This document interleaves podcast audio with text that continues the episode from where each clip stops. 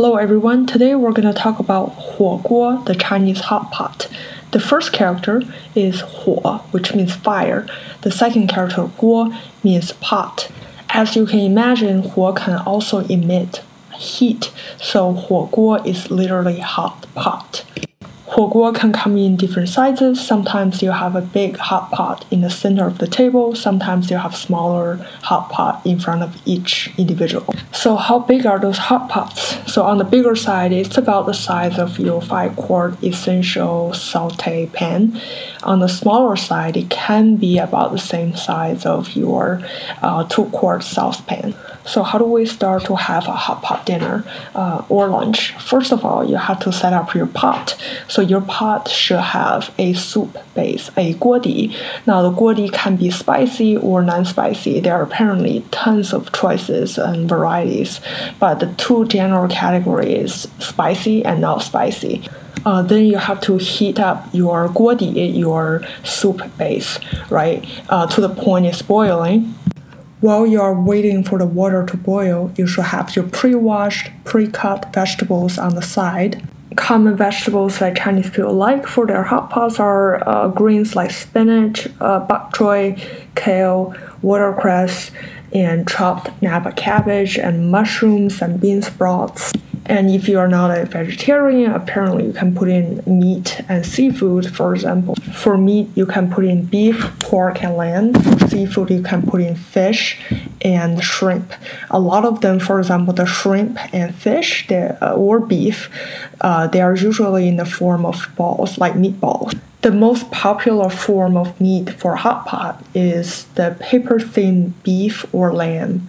Because they are cut so thin, uh, if you put in the boiling hot pot broth, it's going to be done within seconds.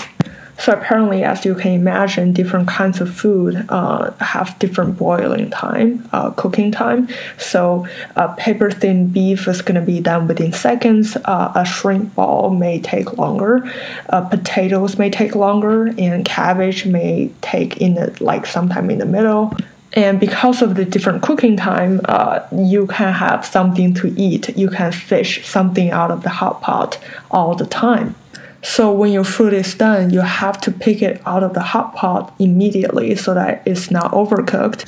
The next step will be to dip your food into the sauce. Now, there are two different ways to do it. Apparently, the easy way is that you can buy uh, a pre made sauce, hot pot sauce online or from the store. Uh, a lot of people actually they like to make their own sauce, so it's, it's more to their own taste. Uh, so what can go in go uh, into the hot pot sauce? For example, you can put in the Chinese sesame paste. Uh, I like to use peanut butter, uh, soy sauce, uh, sesame oil, and chili sauce if you like spicy, and you know tons of other choices. if you go to a hot pot restaurant, they have a huge hot pot sauce bar. You can choose and mix uh, however you want. So I like hot pot because I think it's, it's for everyone. Like everyone can have a good hot pot. Everyone can gather around a hot pot and eat whatever they want. They can boil whatever or cook whatever they want. Uh, it doesn't matter. So it's like a little uh, buffet in the center of the table where everybody can gather around.